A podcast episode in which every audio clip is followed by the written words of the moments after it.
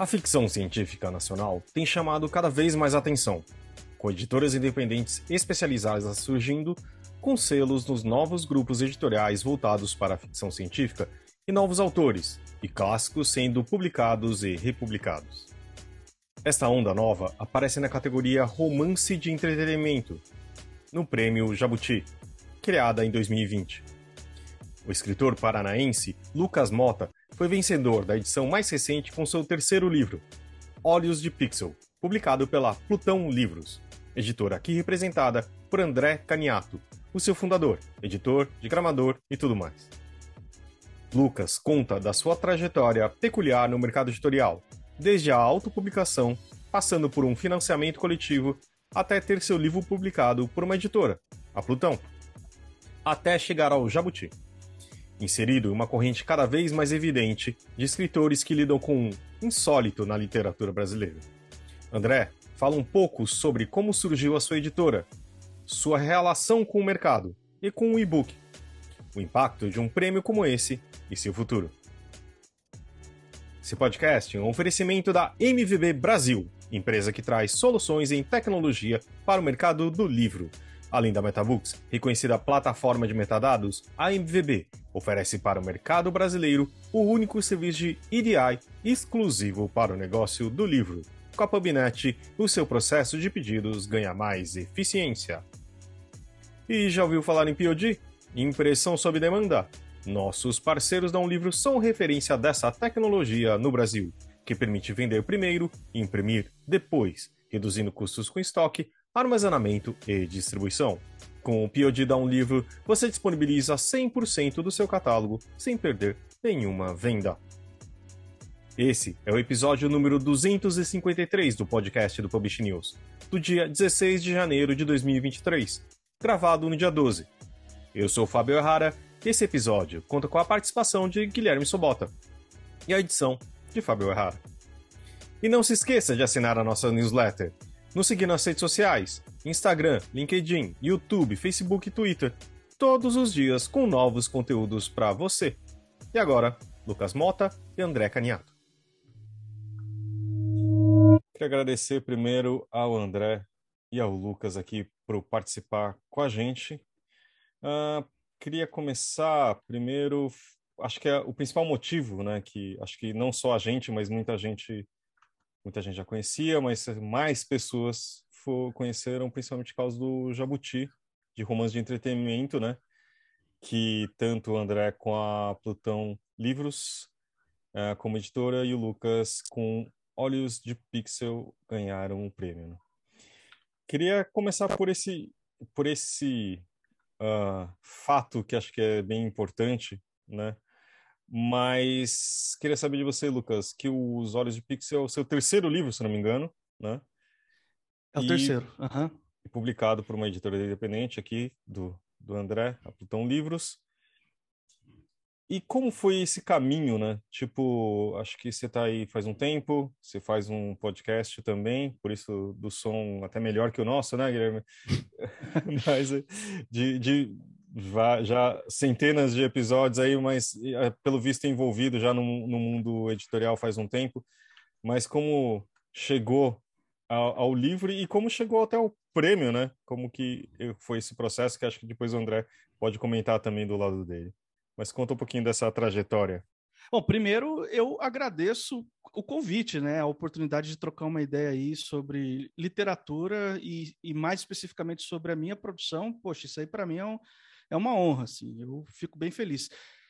E sim, o Olhos de Pixel é o meu terceiro livro publicado e é o primeiro que saiu por uma editora. É a editora Plutão, do André, uma editora independente, mas eu tenho bastante familiaridade com o cenário independente já de anos e anos. Assim, eu, os meus outros dois livros, né, o, o meu primeiro livro, é o Todos os Mentirosos, ele saiu direto na Amazon. KDP, e-book, aquela publicação digital que muita gente no Brasil usa, não só no Brasil, né, mas no Brasil, é, porque é o lugar onde eu produzo, né? Mas.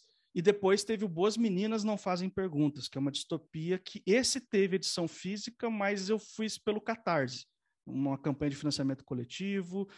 E, e para mim, esse caminho do independente, ele sempre foi o óbvio.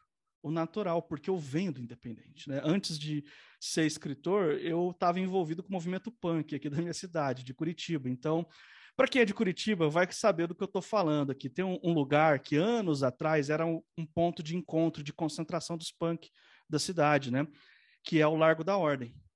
E lá eu distribuía fanzine ali. Eu fazia fanzine, imprimia, xerocava, distribuía. Então, assim, talvez a minha primeira produção independente foi ali, anos atrás, escrevendo algumas ideias que eu tinha na época. E com o tempo, né, isso acabou evoluindo para uma vontade mesmo de escrever livros.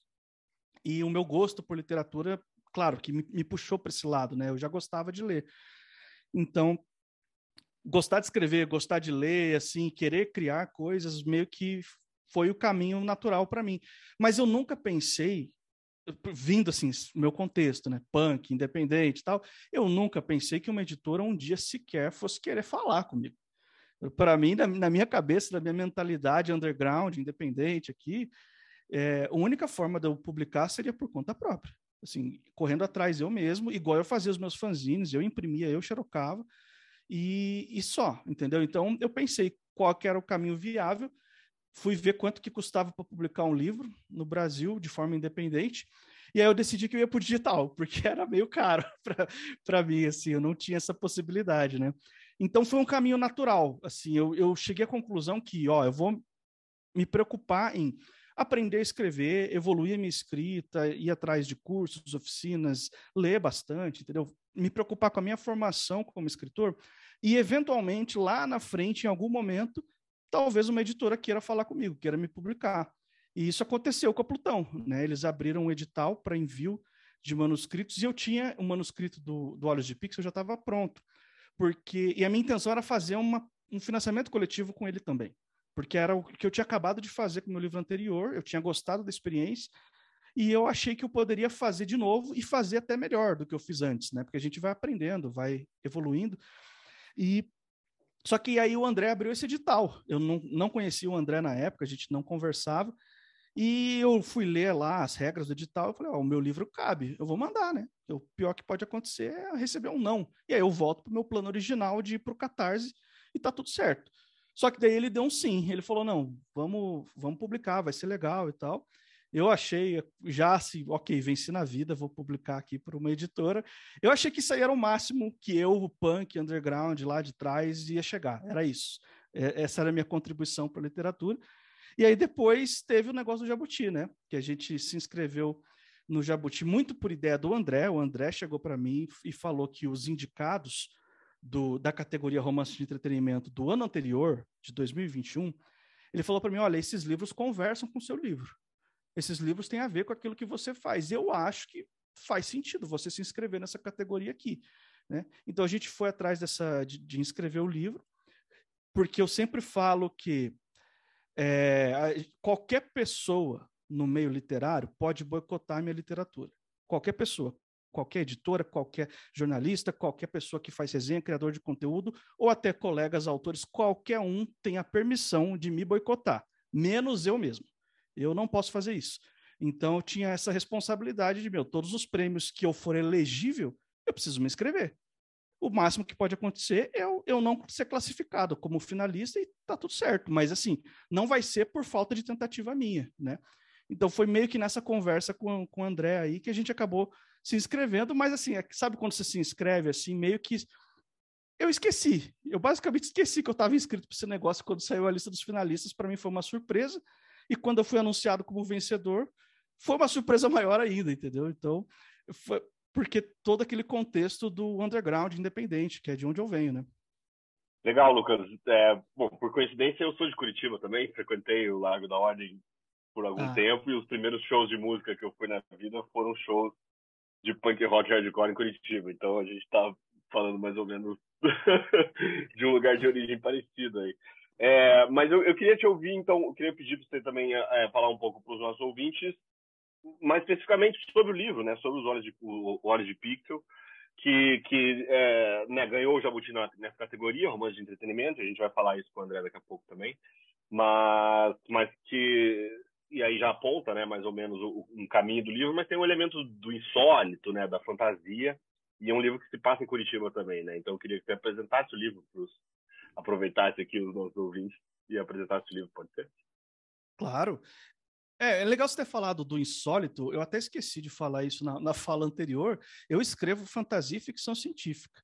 O insólito é o que me move, entendeu? Eu, eu, trabalho com o, entre aspas, né, de uma certa ótica, eu gosto de dizer que eu trabalho com o extraordinário, com coisas que são fora da realidade, assim, com coisas que não estão no dia a dia comum das pessoas. É, essa é a matéria-prima das coisas que eu escrevo. Eu gosto de usar essa estética, mesmo que eu esteja falando do mundo real, mesmo que eu esteja falando do nosso dia a dia, da nossa realidade.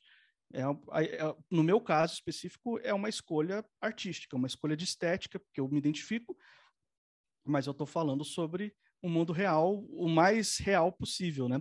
O Olhos de Pixel, ele é uma ficção científica, especificamente ele faz parte de um subgênero que chama cyberpunk, e para quem não está familiarizado, para quem não conhece, o cyberpunk ele ficou mais famoso no cinema com os filmes como Blade Runner, Matrix, Ghost in the Shell, essa estética super futurista, super tecnológica, onde a tecnologia avançou muito, muito em pouco tempo só que a qualidade de vida meio que deu uma declinada. Então, aquele excesso de poluição, o consumismo chegou a níveis insustentáveis, assim, onde a, a vida na Terra ela se tornou algo pobre, pobre no sentido não financeiro, mas no sentido de qualidade mesmo. É uma, não é um lugar agradável para se viver. O cyberpunk ele tem essa estética e, e, dentro da literatura o cyberpunk existe desde os anos, desde os anos 80. Então assim é, é até anterior ao cinema, né? Mas e eu queria contar uma história cyberpunk que se passasse na minha cidade, em Curitiba. Então eu imaginei uma Curitiba futurista e os meus personagens, eles são inspirados nas pessoas que eu conhecia na época do, do movimento punk. Então eles têm toda aquela pegada de pessoas à margem da sociedade, pessoas que não se identificam com a sociedade é, padrão ou dominante, ou como você queira chamar, né? E, e, assim, uma sinopse rápida, a gente tem um grupo de mercenários que eles estão tentando ganhar a vida de forma não legal, no, no sentido da lei mesmo, né? E só que eles são presos pela polícia e a, assim, a polícia quer usar as habilidades dele em benefício próprio, então eles propõem um acordo. Ó, a gente vai te dar uma recompensa aqui, que seria uma passagem para uma colônia espacial, que seria uma espécie de paraíso fora dessa loucura da Terra. Em troca, vocês têm que fazer é, essa atividade aqui para gente. Eles aceitam meio que assim, porque não tem escolha, porque se falar não, vai todo mundo para cadeia vai ficar apodrecendo lá por um bom tempo, entendeu? Então eles aceitam, só que no meio do caminho, o alvo deles, a pessoa que eles precisam capturar, entra em contato e propõe a mesma coisa. Não, agora vocês vão trabalhar para mim, ao invés de trabalhar para a polícia, e eu posso dar a mesma coisa que a polícia vai lá. Então eles ficam nesse dilema, assim, é meio que os personagens são jogados assim, de um lado tem a questão de a opção de uma liberdade rápida de sair da, da Terra e ir para o lugar lá que é o paraíso deles. Por outro lado, tem a opção de mais uma vez ir contra o sistema e contra tudo aquilo que eles odeiam. Assim. Então, nessa estética, e é um livro bem, muito bem humorado também. Assim. Então, eu pego esses elementos do cyberpunk, então tem bastante crítica social, bastante reflexão filosófica sobre a qualidade de vida na Terra, mas ele mistura também com o subgênero dos super-heróis. Então, os personagens eles têm algumas modificações no corpo deles, que eles têm habilidades especiais. Então, tem bastante ação, tem aventura, tem comédia também, alívio cômico, que é uma coisa bem característica de, do gênero dos super-heróis. Então, eu quis misturar isso, eu quis fazer um livro bem legal de, de se ler, bem entretenimento mesmo, no sentido mais cru da palavra possível, eu, eu não acho que isso é desmerecer o livro de forma alguma, eu acho até que é só uma característica, é uma escolha mesmo artística, né? E, e é isso. E nessa mistura toda, eu quis fazer na minha cidade de propósito, porque eu queria mostrar minha cidade de uma certa, uma outra ótica, né? André, agora acho que também a gente gosta de começar o podcast com os, contando um pouco do início, né? e falar um pouco da Plutão, que eu estava vendo aqui, é nova, mas já são quase cinco anos, né? Já, e com uma característica, duas características que eu acho que são importantes, que são diferen, diferenciais, que, claro, que é uma editora independente, uh, que publica ficção científica, né? E também com a publicação em e-book. Mas me conta um pouco mais dessa história, por que ficção científica, sabe? Uh, até eu acho engraçado ter escolhido Plutão como um, um não planeta, o planeta, vai saber. E também e a escolha do Book. é, bom, primeiro eu queria agradecer também o convite. E enquanto o Lucas estava falando, eu acho até curioso, né, quando ele fala que ele nunca tinha pensado em publicar numa editora e isso aconteceu com a Plutão. Isso é engraçado para mim porque eu identifico a Plutão tanto como uma coisa independente que às vezes quase nem chega a ser assim uma editora, né, que a gente pensa como editora, pelo menos, que é aquela casa editorial com equipe, todo mundo trabalhando no livro. Não, Plutão é uma coisa bem menor, seria tipo uma microeditora. E e aí e a gente publica, eu publico só no em e-book por, por causa do mais por causa do preço mesmo. É, é, mais é mais fácil, é mais prático. Eu que faço todo o processo de, de produção do e-book, de eu aprendi a, a produzir livros digitais para trabalhar na Plutão. Tanto que se pegar os primeiros lá, que é o do Machado de Assis e a coletânea do Aqui Quem Fala da Terra, é, é um tipo de e-book bem diferente do que que a Plutão está fazendo agora. E, e foi por isso mesmo. Agora, porque ficção científica, que quando eu comecei foi em 2018, e eu, o que eu via sempre, vejo até hoje, quando as pessoas pegam uma querem fazer uma editora ou um grupo de publicações sobre insólitos ou fantásticos, sempre trabalham no grupo, né? Ficção científica, fantasia e terror, ou ficção científica e fantasia. Aconteceu isso com a Draco, com a Dame Blanche, com a Corvus. E a Corvus veio depois um pouco, eu acho, mas já, já tinha Draco, Dame Blanche, e aí quando eu pensei, falei, não, eu, eu não quero fazer isso que todo mundo está fazendo, nada contra, eu amo fantasia também, sou apaixonado, é provavelmente meu gênero preferido de ler, mas e aí, pesquisando, eu descobri que o Brasil tem uma história de, ficção científica muito bacana e, e, pouco conhecida, né? A gente teve as ondas da ficção científica, tem autores clássicos de ficção científica, e então eu falei, não, e se a gente focar nisso, né? Tanto que a, a, a, proposta original da Plutão, que eu não sei nem se eu consegui atingir essa proposta como eu gostaria, mas a proposta original é publicar tanto coisa contemporânea quanto resgatar alguns alguns clássicos, né? A gente chegou a publicar o, o do, um do Jerônimo Monteiro, que é o homem, acho que o homem do século 81, se eu não me engano, e chegou a publicar um livro da da Dina Silveira de Queiroz. E a gente chegou a publicar um livro da Dina Silveira de Queiroz também, que é uma autora da, da primeira onda e que agora esse mesmo livro foi publicado por uma editora em, em edição impressa. Então foi muito por isso também, por causa dessa história que o Brasil tem com a ficção científica, que eu acho que é às vezes não só esquecida, mas como ignorada, deixada de lado, porque a gente chega a pensar que ficção científica não cabe no Brasil, que é só aquela coisa que vem de fora e, e a maioria das editoras grandes publicam só o que vem de fora. Então foi meio que nessa nesse caminho assim. Aí o, e-book porque é pela praticidade. Eu acho que a gente pode aproveitar esse gancho que o André está falando para falar um pouco mais dessa, dessa questão da fantasia, do insólito na literatura brasileira e depois a gente retoma o aspecto editorial da coisa aqui, tá? Mas eu não sei se vocês se vocês conhecem essa proposta, na verdade é uma proposta né, de um movimento que chama Fantasismo Brasileiro. Foram, foram dois, dois vocês conhecem, né? Foram dois pesquisadores, eu vou citar o nome deles aqui, é o Bruno Anselmi Matangrano, que eu fiz uma matéria sobre isso no jornal que eu trabalhava antes, é, que na época ele era doutorando em literatura portuguesa pela USP, isso foi em 2018, quando eles lançaram esse livro. Né? E Enéas Tavares, que é professor de literatura clássica lá na Universidade Federal de Santa Maria, no Rio Grande do Sul. Né? Então, essa dupla lançou esse livro que chama Fantástico Brasileiro, o insólito literário do romantismo ao fantasismo. Foi lançado pela Arte Letra, né, que é editora aí de Curitiba também.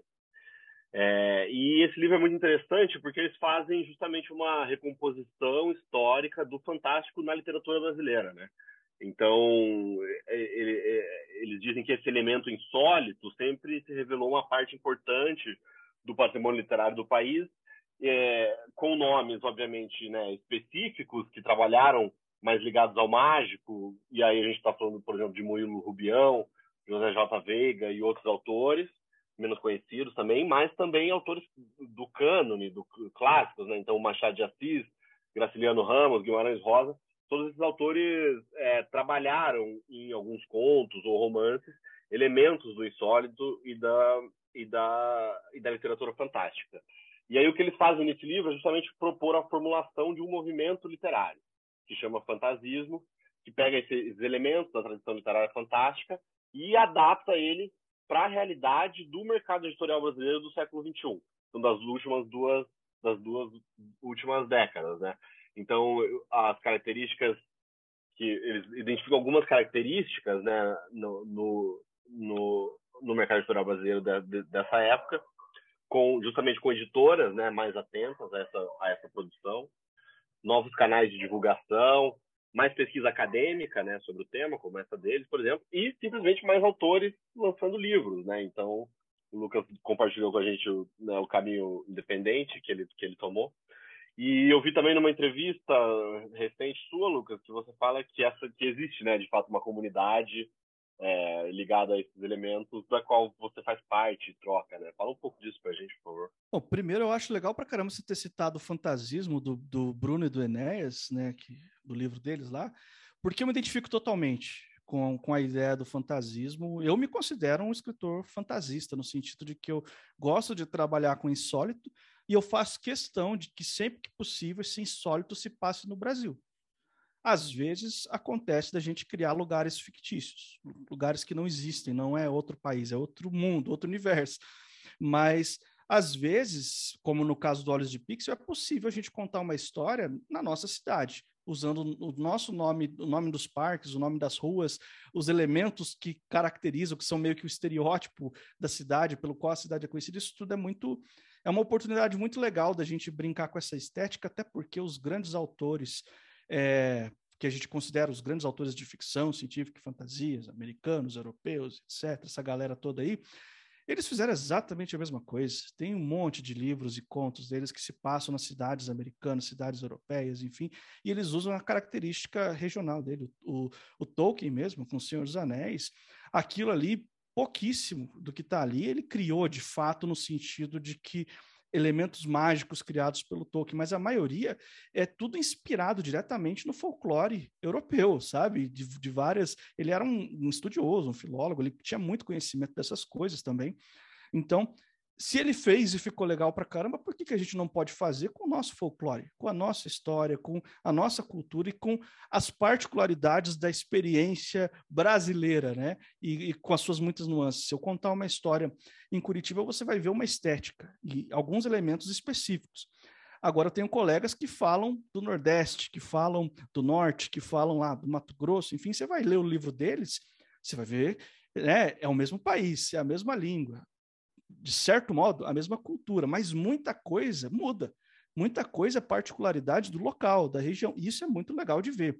Então, nesse sentido, eu me identifico completamente com o fantasismo, com essa ideia de trazer o insólito para a nossa realidade, para o nosso dia a dia. Né? A gente está na América Latina, é a terra do realismo mágico.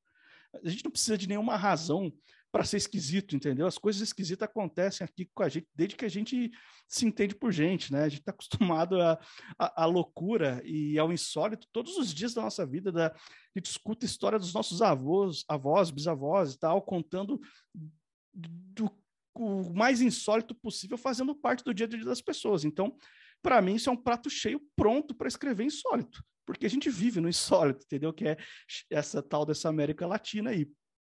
E sobre a comunidade que você falou, existe sim uma comunidade, não é um grupo né, fixo, fechado, definido, com nomezinho, com lista de membros, não é isso, mas é uma comunidade de pessoas que escrevem dentro da ficção científica e da fantasia, que, sei lá, que são leitores, que produzem conteúdo, que são acadêmicos, que são só entusiastas, editores, enfim, profissionais de toda a cadeia do livro que fazem parte dessa comunidade, que é uma comunidade pequena, mas que existe uma troca muito grande. É, eu não quero passar a sensação de que é perfeito e livre de treta, não, porque tem treta também, entendeu? Tem as suas confusão, como todo lugar, todo ajuntamento de seres humanos. Seres humanos são problemas com pernas, né? Então, onde tem ser humano, tem alguma coisa que vai sair um pouquinho fora do planejado.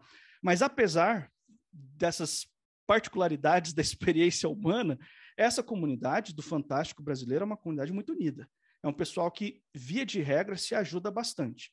O pessoal que está mais tempo escrevendo costuma ajudar muito quem está começando agora, dar dicas, ou através de cursos, dicas e recomendações. Ah, você está precisando de um revisor, eu vou indicar um revisor bom para você. Você precisa de um capista, ó, tem esse pessoal aqui que trabalha com fantasia, dá uma olhada no portfólio. Então, existe uma troca muito grande no sentido de que a gente conversa muito e a gente está sempre disposto a ajudar um outro dentro do, da medida do possível. E nesse sentido, eu sempre que possível falo de, dessa comunidade, porque ela foi muito importante para minha formação. Se não fosse essa abertura toda desse pessoal, dos que estavam começando comigo na mesma época que eu, mas dos, do pessoal mais veterano, que começou bem antes de mim e que já tinha uma caminhada também. Então, isso tudo é muito importante para que a, a, literatura continue crescendo, continue se desenvolvendo, em especial a literatura fantástica brasileira. Agora, só queria voltar um pouco e começar com o André na questão mais do Jabuti, né? Que acho que o Jabuti é o prêmio mais prestigioso do, do nosso mercado, tudo. Uh, mas essa categoria de romance de entretenimento é relativamente recente, né? E eu lembro que quando surgiu, não sei se vocês acompanharam, que é, teve uma reação, claro, que é positiva, que você pode pegar no mercado, mas ao mesmo tempo você pode encarar como um elitismo. Né? Parece que você está colocando uma caixa diferente. Mas hoje em dia eu acho que é interessante, porque também, claro, abre espaço, mas aí, opinião minha. O que, que você acha disso, uh, André, que, que trazendo para você e uma outra coisa que eu achei mais prática também. Qual que é, o que aconteceu com, com a editora? Se teve algum tipo de resultado, comercial e um, algum impacto também, por exemplo, claro, na, na venda dos livros do Lucas? É, a discussão da, da categoria, eu acho ela interessante, mas eu acho que às vezes as pessoas abordam ela do jeito errado. É, porque, ao meu ver, por mais que a gente possa enxergar aí um, um certo elitismo, e talvez até tenha, mas é, é, como você falou, dá mais espaço, né? Porque é, a gente tem muito livro muito diferente para embarcar em uma categoria só. Mesmo se, se a gente fosse falar, vamos, vamos abrir a melhor romance literário para abarcar tudo, não tem como. Não, não, não tem como comparar um, um, um Olhos de Pixel com aquele, acho que é psiquiatra, psicólogo, não lembro, o Eu a Romance Literário no ano passado. E então eu, eu, gosto de ter uma categoria que, que abarca, que faz essa divisão, não chega a ser de gênero, né? Porque no, no, no romance de entretenimento tem vários gêneros, tem o jovem adulto, também o terror, mas pelo menos dá, dá espaço a essa a literatura de gênero que muitas vezes não, não tem espaço em outras categorias. Talvez o nome pudesse ser melhor, talvez romance de entretenimento não seja é, é visto como muito elogioso, talvez. Eu, eu, eu, não vou falar que eu gosto do nome, mas eu também não vejo um problema tão grande assim. Mas eu gosto muito que abre esse espaço para gente que de outra forma não teria. Igual no caso do Olho de Pixel mesmo, é um, um e-book lançado por uma editora independente que foi lá e ganhou. Isso, até onde eu sei, é inédito. Mesmo a categoria, a categoria tem uma tem só dois, agora três anos de três edições de, de existência, né? Mas não só na categoria, como no prêmio no geral, é inédito isso de um livro chegar lá só como e-book e ganhar. Eu acho que até certo ponto eles nem aceitavam livro digital e não aceitavam autores independentes. Então, eu, eu, não, eu não consigo reclamar dessa divisão por causa disso, porque eu acho que abre um espaço que antes não tinha. E eu acho que isso talvez tenha ajudado até do, no maior espaço que autores de gênero têm tido nas editoras grandes dos últimos anos. Né, que a gente está começando, tem autor começando a publicar na Suma, na, na Intrínseca, na Gutenberg, então, e, isso não acontecia se você pegar há cinco, pouco mais anos atrás. Acontecia aqui e ali, mas não era do jeito que está agora, não tinha a popularidade que está agora, o tamanho que está agora. Quanto ao resultado comercial, foi bem bacana. O Olhos de Pixel, ele foi o primeiro livro da Plutão a, a chegar a 100 avaliações na Amazon. Chegou recentemente. E foi assim, o, o, Lucas até falou, né, que, que dá a impressão que acabou de lançar o livro de novo, porque tá, tá chegando a, tão, a tanta, tanta gente assim que, que a gente não esperava estar tá chegando depois já de um, de um tempo do lançamento. Então foi, foi bem interessante, até fiquei meio, fiquei um pouco surpreso com isso, não esperava que fosse uma, uma, uma recepção tão, tão popular, assim, que fosse uma coisa que fosse tão, tão comentada, achei bem, bem bacana. É, eu queria dar uns dois centavos aí sobre a, a, a discussão do, do, nome da categoria, se eu puder acrescentar aqui. que eu, eu não me incomodo com o nome de romance de entretenimento da categoria, mas se a gente vai discutir isso, talvez seja a outra categoria de romance que tem um nome estranho, que é romance literário, que dá a impressão que só ali é literatura. A gente está falando de um prêmio literário, o prêmio literário mais importante do Brasil, que todas as categorias, de um jeito ou de outro, têm a ver com literatura. Entretanto, tem uma categoria que lá está escrito romance literário. Dá a impressão aqui que nós estamos fazendo aqui nesse prêmio até agora. Não era literatura também? Entendeu? Então, se for para reclamar de alguma categoria, eu acho que faz mais sentido a gente reclamar do nome da outra. O romance de entretenimento, eu, particularmente, não vejo problema nenhum. Antes de passar, que acho que o Guilherme vai perguntar agora, mas eu só queria dar uma, um, também meus dois centavos, eu sei que ninguém pediu, mas enfim, é que é, já eu trabalho faz um tempo no mercado editorial, só que tem uma coisa que eu acho que é ruim, também que não esquece que, que literatura também é entretenimento. E é uma parte importante da gente. Eu acho que tirar desse, sabe, lugar que é inatingível, só aquelas pessoas conseguem ler, tipo, Ulisses, entendeu? Que estão consumindo literatura, mas no final, aquilo que roda o mercado também, sabe, que está na lista, é grande parte entretenimento, né? Então, assim, tipo, eu acho que tem que ter tudo, né? E também acho que esquecer um pouco dessa aí do elitismo, né? Mas muito bom, Lucas, também. Essa parte acho que é, que é super interessante.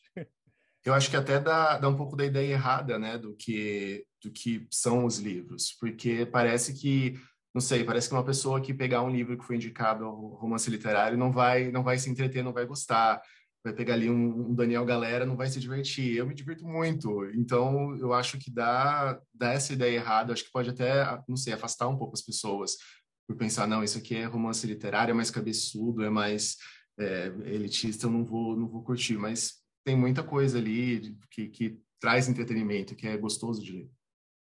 Claro, sem dúvida.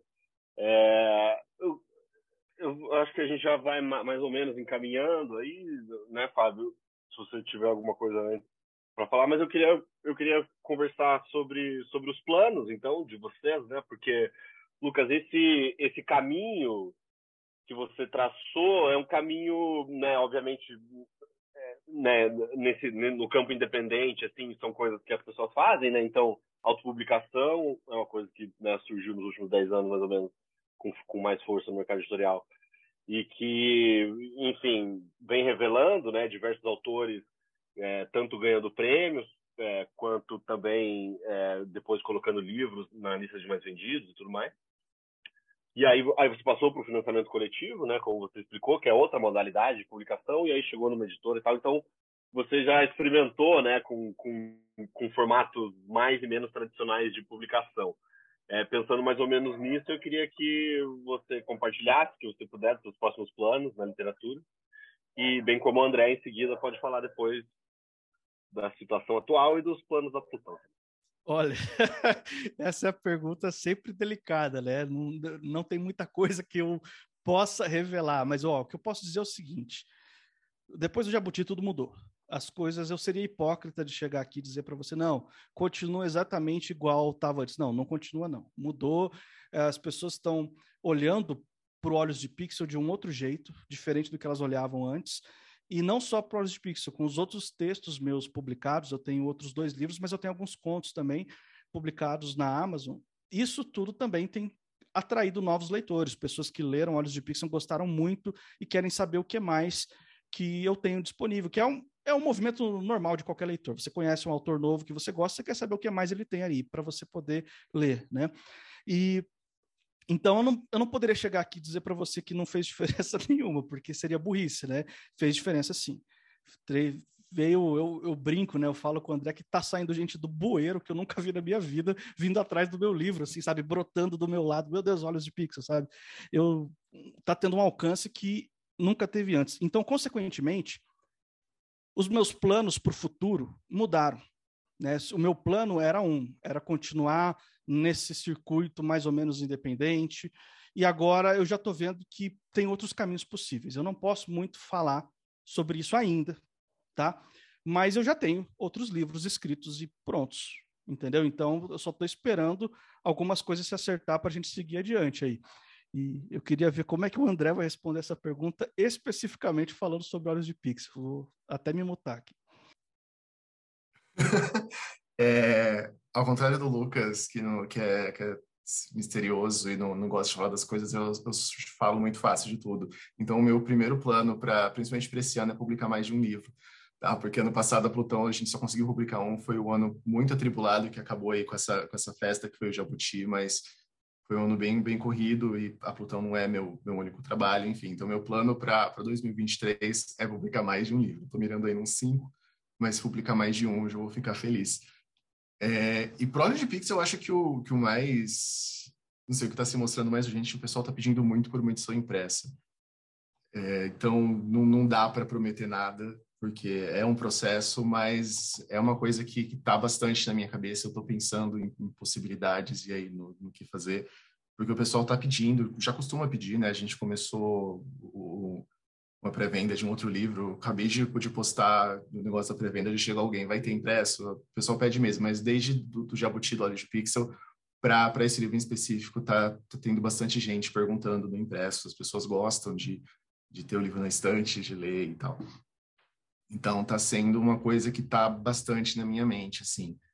E, e, talvez isso se estenda para outras coisas da Plutão, né? Se eu, se eu conseguir chegar nisso com óleo de pixel, possivelmente os, alguns, alguns dos livros vão, vão, ter suas versões impressas também. Aí talvez a Plutão faça aí essa migração para a editora que tem impresso e digital. E vamos ver se, se eu consigo mais de um livro esse ano. É, é, é a meta. E estamos aqui no nosso primeiro, primeiro momento MVB Brasil do ano. E aí, Ricardo? Ainda pode dar feliz ano novo? Feliz 2023? Fala aí, Fábio. Fala aí, pessoal. Eu espero que sim, porque eu quero desejar um feliz 2023 para nossa galera aí, todo mundo que está ouvindo a gente. É, é bom estar tá de volta. Demos uma pausazinha aí, né? A gente precisa recarregar as baterias mesmo. E estamos aqui hoje felizes que o ano está começando. Ah, Sempre mantendo a esperança, Fábio. Eu sou um otimista incorrigível. É, e, mas com coisas boas vindo pela frente, a gente já sabe, a gente tem, a gente em breve terá notícias de novos clientes chegando na MetaBooks, clientes grandes, pontos de venda, Olha coisa só. que vai trazer mais resultado ainda para as editoras que trabalham conosco. É, eu sei que está muita gente de férias ainda. Então, galera, continua, aproveita aí seu tempinho, descansa. Uhum. E quando voltar, volta com, com força, volta revisando, tira lá, investe um tempo para dar uma revisão inicial nos seus metadados, recomeçar o ano, né? Uhum. É, logo, logo temos eventos vindo aí pela frente, né? Na, no mercado. O mercado tem um ano de muitos eventos, é, então o pessoal precisa estar preparado aí. E quando a gente menos perceber, já chegou mais, já chegou o Dia das Mães. Você precisa estar com livros preparados para isso, né? Então, é, já vai. Sugestão nossa, sugestão, dica, dica de início de ano. Monta o seu calendário de eventos, de eventos assim, de efemérides, né? Dia das Mães, namorados, blá blá blá, tudo que vem aí pela frente. Já começa a olhar para o seu catálogo, pega o seu catálogo, dá uma olhada no seu catálogo, o que do seu catálogo encaixa em cada uma dessas datas. Começa a pensar também, pensa em palavras-chave, pensa em informações que vão amarrar esses seus títulos do seu catálogo àquelas datas e começa a planejar quando é que você vai entrar essa informação na MetaBooks. É, lá no espaço de palavras-chave, renovar, atualizar a descrição, atualizar a sinopse e outras, outras coisas aí que o pessoal está acostumado e que a nossa equipe também está sempre disponível para ajudar.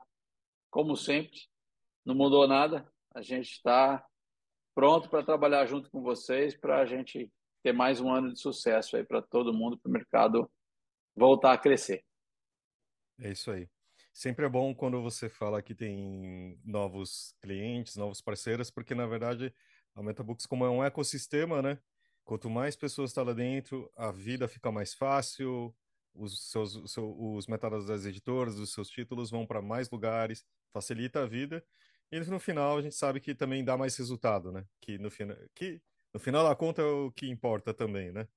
Então. Claro. Começando com boas notícias já, né, Ricardo? Claro, é, é sim. E deixa só eu receber a autorização oficial desses novos clientes, aí a gente vai anunciar para o mercado os nomes, mas é coisa bastante legal para o mercado. Muito bom. Então tá bom.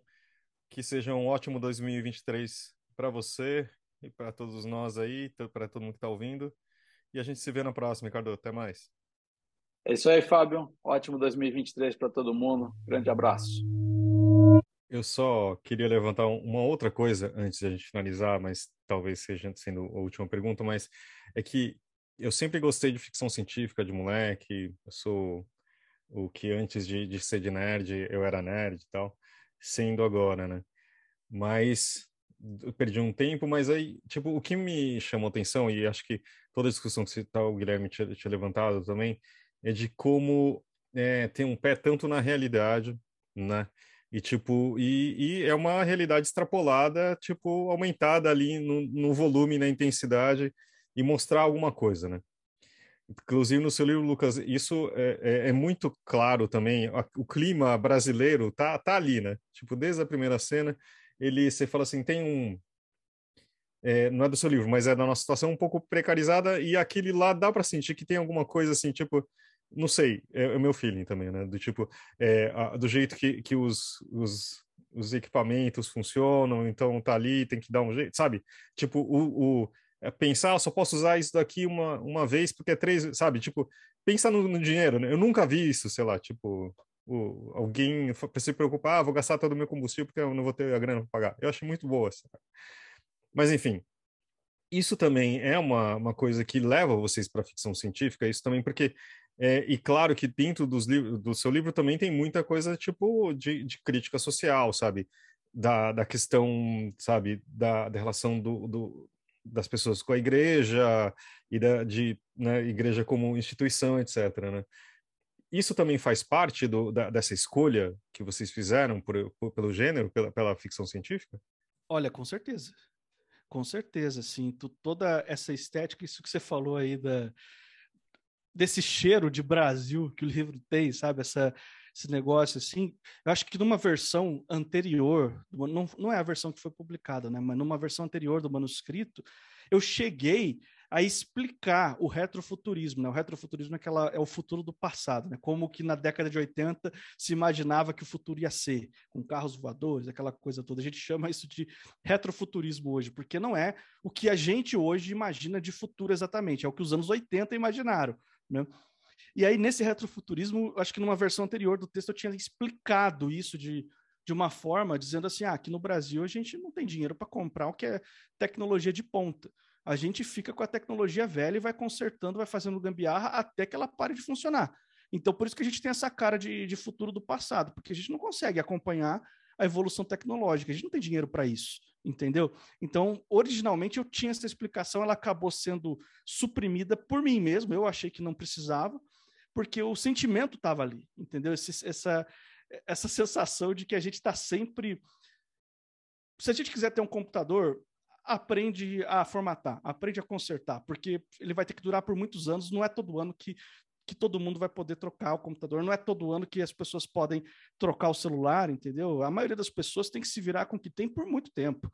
Tem que fazer o celular ter 5, 6 anos e funcionando, porque não pode comprar com essa frequência toda.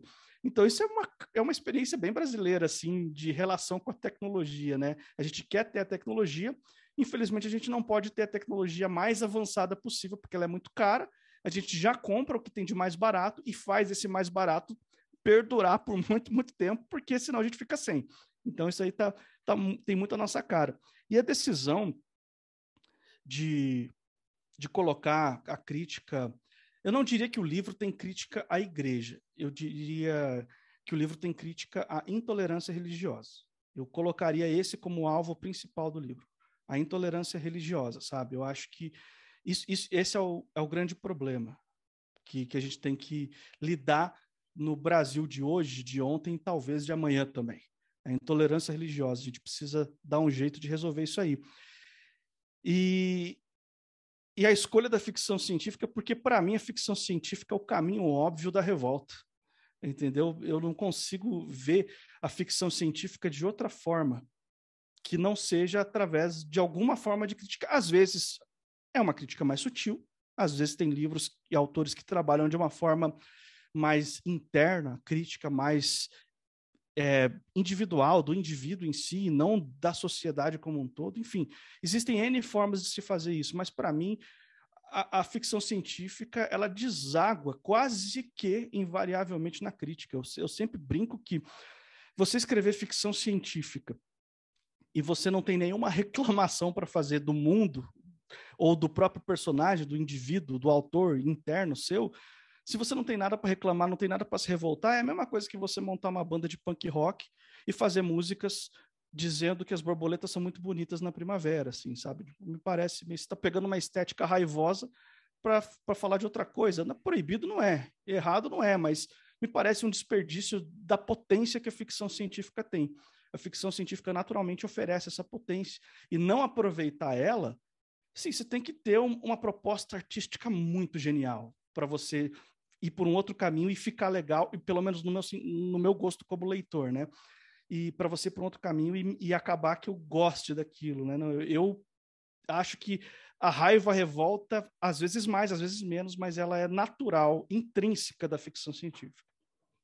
É, eu acho que a ficção científica ela tem essa permissão, né, de você pode imaginar o futuro e acaba sendo uma prática quase catártica, assim, de, de você pensar onde a gente vai ou então até onde a gente pode ir, tanto no, no, no sentido é, pessimista, como o cyberpunk, quanto mais otimista, quanto o solarpunk, hope e, e por aí vai.